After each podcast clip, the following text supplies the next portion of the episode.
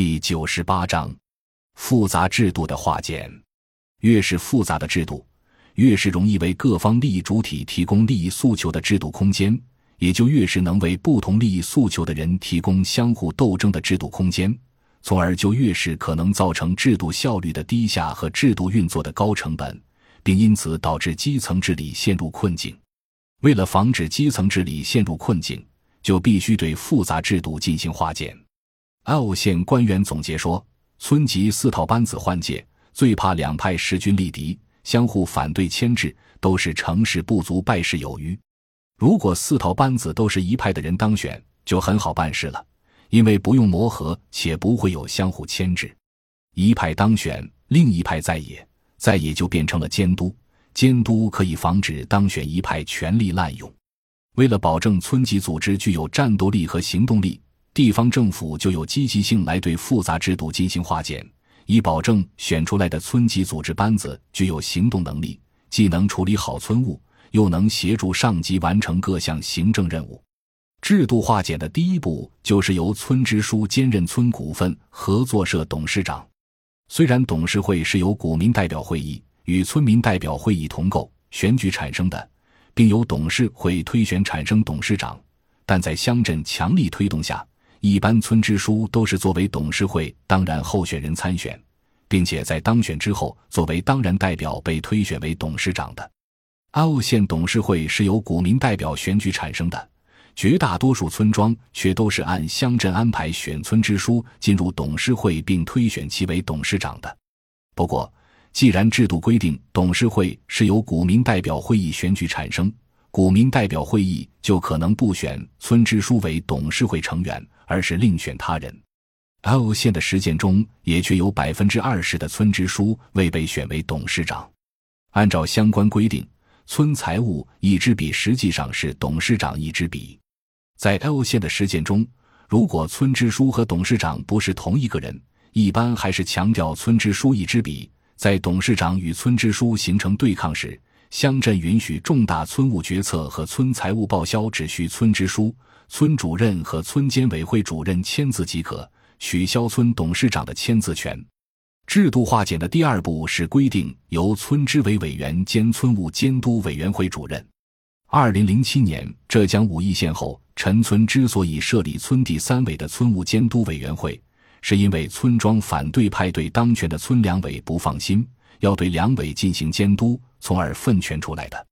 问题是。在村庄两派激烈斗争的情况下，反对派当上村监委会主任，他就可能凭借监委会主任的否决权来否决所有他们不同意的两委决定，从而出现任何决策都无法达成、村庄治理陷入困境的问题。为了防止实行村务监督委员会以后村庄普遍出现的这种治理困境，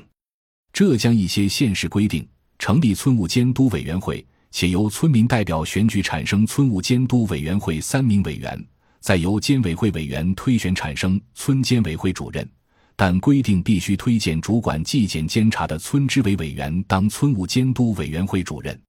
事实上，不仅浙江大多数县市有些规定或要求，而且广东、河南等在行政村设立村务监督委员会的省区都有类似规定或要求。与地方政府要求选支书为董事长，但实际上一般都有百分之二十的村支书在村民代表会议上不能被选入董事会一样。虽然地方政府明确要求由村支委兼任村务监督委员会主任，但在村民代表大会上，村支委却可能无法被选入村监委，也就不可能被推选为监委会主任。有些村庄派性斗争十分激烈。斗争焦点有时就转移到村务监督委员会选举上来，结果就是可能选出的监委会中不仅没有村支委，而且没有一个党员。地方政府对此的应对办法可能是由村支委来分管村务监督委员会，从而就取消了村务监督委员会。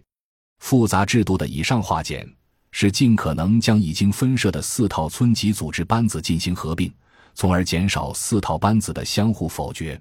以前村级班子主要是村支部与村委会协调好了村支书与村委会主任的关系，村级组织就可以顺畅运作了。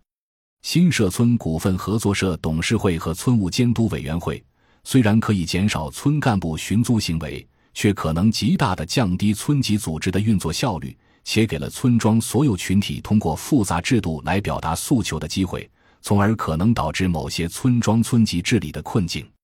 通过引导村支书兼任村董事长、村支委兼任村监委主任，将四套班子又化简为村支部和村委会的两套班子，从而提高了村级组织运转效率，减少了村级治理的困境。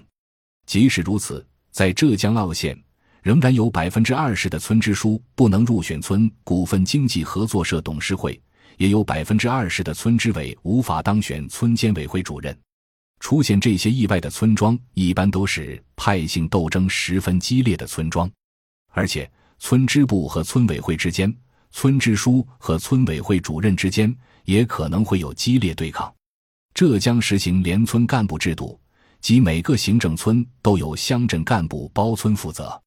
这个包村负责的重点是要让村级组织运转顺畅，既可以处理好村务，又可以完成上级布置的行政任务。连村干部最担心的是村级组织换届中形成势均力敌、互不让步、相互对立的两派，每一派都是成事不足败事有余。村级组织换届结束了，三年一个任期，一年多还无法完成新班子的磨合，各种工作无法开展，连村干部就完不成任务。因此，在村级组织换届时，连村干部就会想方设法，尽可能让同一派的人当选。其中一个做法是鼓励村支书组阁，即由村支书推荐与自己配合得来的村委会主任竞选。一旦村支书支持的村委会主任当选，支书主任关系协调工作就好做多了。如果支书推荐主任候选人落选，另外一派的人当选，村庄各项工作的开展就会十分困难。村支书一派，村委会主任一派，两派激烈斗争，形成军事。这样的村就成为问题村，一般乡镇干部连村可能就无效，乡镇就可能安排能力强的领导干部来连村调解。经过磨合，少则半年，多则一年，势均力敌的两派最终会认清现实，达成妥协，开始合作来开展工作。之所以要尽可能将村四套班子化简，是因为重大村务决策和财务报销也都有详尽的制度规范。比如五一决策法和村级权力清单三十六条，